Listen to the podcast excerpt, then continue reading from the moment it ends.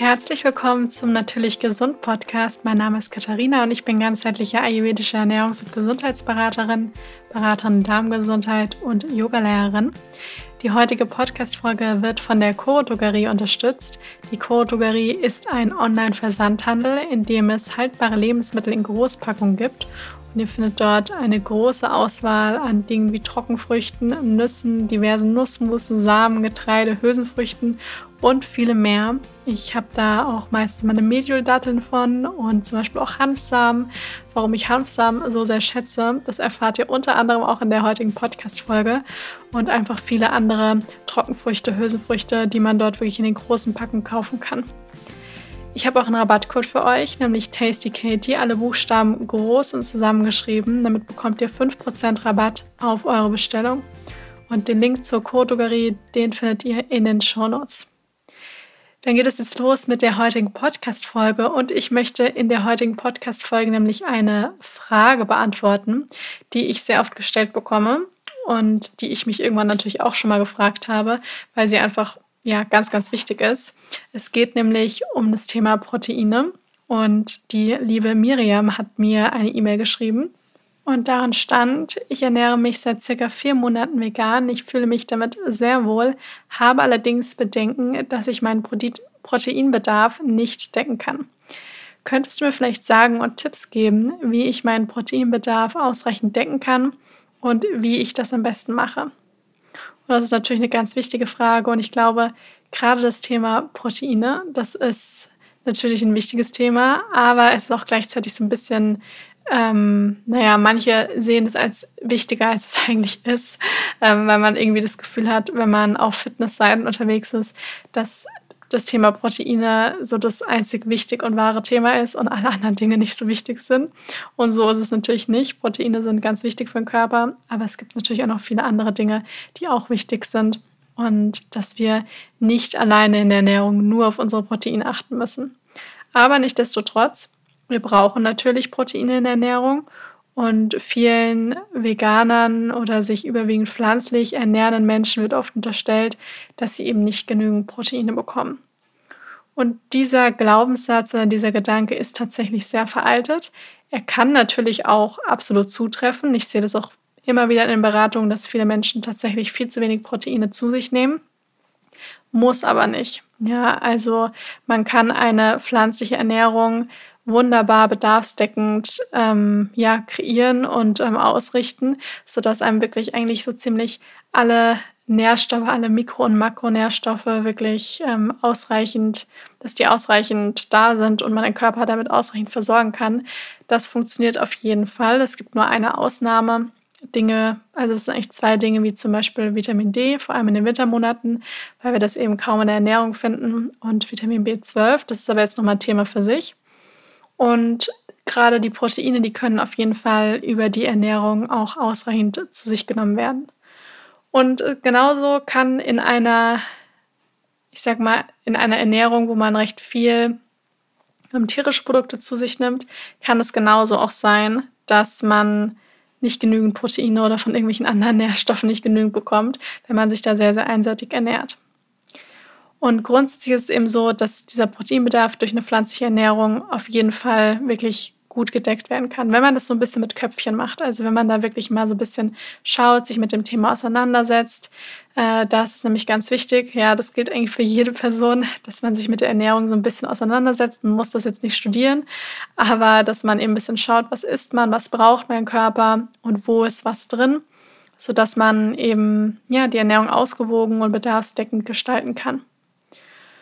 Und bei der pflanzlichen Ernährung besteht eben so ein bisschen die Gefahr, dass bestimmte essentielle Aminosäuren in der veganen Ernährung eben fehlen können. Und es gibt eben, wir müssen hier so ein bisschen unterscheiden zwischen der quantitativen Versorgung, also einmal die Menge an Proteinen, die wir eben zu uns nehmen, und der qualitativen Versorgung, also welche Proteinquellen. Und bezüglich der Menge, da gibt es natürlich dann die, ganz, die ganzen vielen verschiedenen Zahlen, wo man weiß, ähm, wie viel Protein brauche ich denn. Also die DGE empfiehlt zum Beispiel 0,8 Gramm pro Kilogramm Körpergewicht. Wenn man jetzt Sportler ist und ähm, wirklich entweder Leistungssport macht oder generell viel Sport macht, dann wird empfohlen zwischen 1,2 und 1,7 Gramm ähm, pro Kilogramm Körpergewicht Protein am Tag zu sich zu nehmen. Und da äh, muss man natürlich individuell gucken. Das kann ich jetzt niemandem hier sagen, wie viel Proteine derjenige braucht, da man ja das Gewicht und ähm, ja eben das Körpergewicht eben auch wissen muss und natürlich, was man den ganzen Tag über auch macht. Dann ist natürlich ganz wichtig die qualitative Versorgung, also welche Proteinquellen gibt es denn so und wie kann ich meinen Körper nämlich da ausreichend versorgen. Ganz grundsätzlich ist es eben so, dass wir nämlich ähm, essentielle Aminosäuren haben. Also es gibt einmal die nicht essentiellen Aminosäuren, das sind die Aminosäuren, die der Körper selber herstellen kann.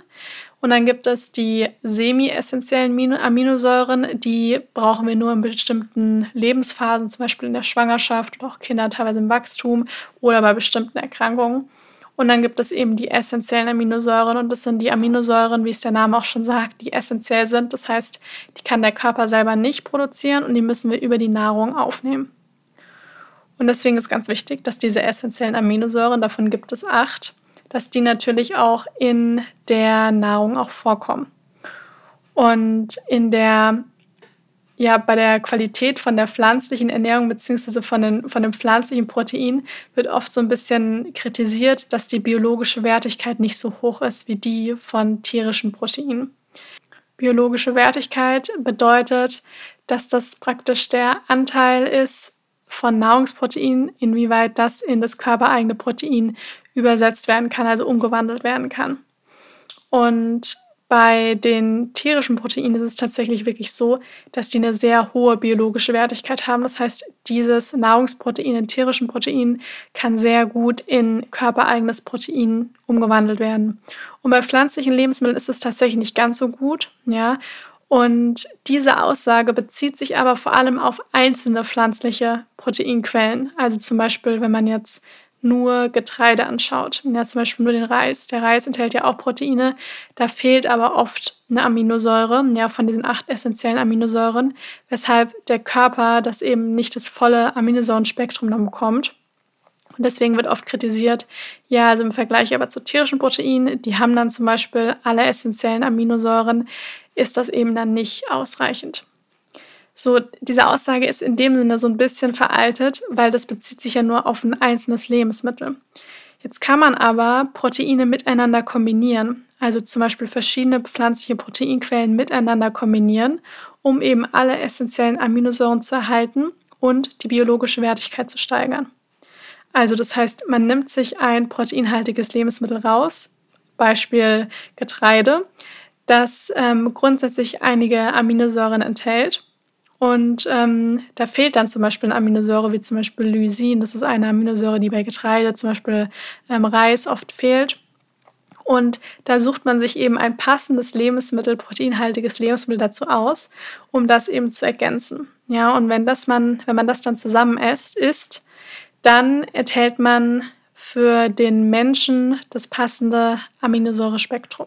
Ja, also ich hoffe, das war jetzt einigermaßen verständlich ähm, weil Proteine bestehen ja nicht einfach nur aus, ich sag mal Proteine, sondern aus vielen kleinen Aminosäuren und die setzen sich dann, also ein Protein setzt sich aus vielen, vielen verschiedenen Aminosäuren zusammen und das zusammen ergibt nämlich dann ein Protein. Ja, und das ist natürlich ganz wichtig für den Körper. Und nur mal so, damit ihr so einen, so eine Richt, so einen Richtwert habt. Also beispielsweise Kürbiskerne sind so das pflanzliche Lebensmittel, was das die meisten Proteine enthält. Also 100 Gramm Kürbiskerne enthalten zum Beispiel 35 Gramm Protein. 100 Gramm Hanfsamen, die enthalten 30 Gramm Protein. 100 Gramm Erdnüsse enthalten 25 Gramm Proteine. 100 Gramm Leinsamen enthalten 24 Gramm Proteine. 100 Gramm Sonnenblumenkerne enthalten 20 Gramm Proteine und so weiter. Und das sind so, also gerade so Kürbiskerne, Hanfsamen, Erdnüsse, Leinsamen, Sonnenblumenkerne, die stehen so ganz oben in der Tabelle von den pflanzlichen Lebensmitteln, die eben viele Proteine enthalten. Und weitere tolle Proteinlieferanten sind zum Beispiel das Soja generell, also Tofu, Tempeh, Ähm, dann Haferflocken, Linsen, Kichererbsen, generell die ganzen Hülsenfrüchte, Quinoa. Ja, also da findet man schon sehr, sehr viele pflanzliche, proteinhaltige Lebensmittel, die man zum Beispiel alle wunderbar miteinander kombinieren kann. Und ich hatte ja vorher schon mal gesagt, dass es Sinn macht, dass man die eben untereinander kombiniert, weil wir eben diese acht essentiellen Aminosäuren in der Ernährung brauchen. Und zu den acht essentiellen Aminosäuren, ich sage sie gerade einmal, das ist einmal Valin, Phenylalanin, Leucin, Isoleucin, Treonin, ähm, Methionin, Tryptophan und Lysin. Und Lysin ist die Aminosäure, die ganz oft bei vielen Getreidesorten eben zu wenig ist oder fehlt. Und was zum Beispiel ein komplexes Aminosäurenprofil ergibt, ist nämlich die Kombination aus Hülsenfrüchte und Getreide. Ja, also im Ayurveda ganz oft die Kombination da generell in Indien Reis und Dal. Ja, also im Dal haben wir die Hülsenfrüchte, die Linsen und in der Kombination mit Reis ergibt es einmal das komplexe Aminosäurenprofil, also die acht essentiellen Aminosäuren sind kombiniert. Das hat eine sehr gute biologische Wertigkeit und kann vom, kann vom Körper eben gut aufgenommen werden. Und diese Proteine können sehr gut in körpereigenes Protein umgewandelt werden. Eine weitere sehr gute Kombination ist Reis mit Tofu, ja, oder ähm, Reis mit Dal, das hatte ich gerade schon mal gesagt. Dann Erbsensuppe mit Brot, ähm, Nudeln mit Bohnen, Brot mit Erdnussmus oder auch Hummus. Das sind auch so klassische Kombinationen. Und da sieht man, da gibt es auf jeden Fall sehr viele Möglichkeiten, diese verschiedenen ja, Proteinquellen miteinander zu kombinieren. Und das Tolle ist, es muss tatsächlich nicht immer zwingend alles in einer Mahlzeit kombiniert werden. Also man kann tatsächlich auch über den Tag verteilt verschiedene Proteinquellen aufnehmen und ähm, auch im Laufe des Tages entstehen dann komplette Proteine praktisch. Und das funktioniert so auch wunderbar. Das liegt nämlich daran, dass der Körper eine, man kann schon so sagen, ja, es ist wie so ein Pool an Aminosäuren, also so ein Aminosäurepool hat in den Muskeln. Und das ist wie so ein Vorrat. Und diese Aminosäuren, die zum Beispiel aus den Lebensmitteln kommen, also die über eine Mahlzeit aufgenommen werden können, die können nämlich zwischengespeichert werden. Und ähm, wenn man dann einige Stunden später zum Beispiel wieder etwas isst, wo Proteine drin sind, ja, also wenn man zum Beispiel irgendwann am Morgen Brot hatte oder Porridge, also die Haferflocken, und dann isst man etwas später ähm, vielleicht einen Salat mit Hülsenfrüchten, und die können nämlich dann, in dem Moment, wo sie gegessen werden, kann der Körper nämlich Proteine aus dem Vorrat entnehmen und mit den Nahrungsproteinen kombinieren. Und dann hat man auch wieder die essentiellen Aminosäuren zusammen und eine gute biologische Wertigkeit.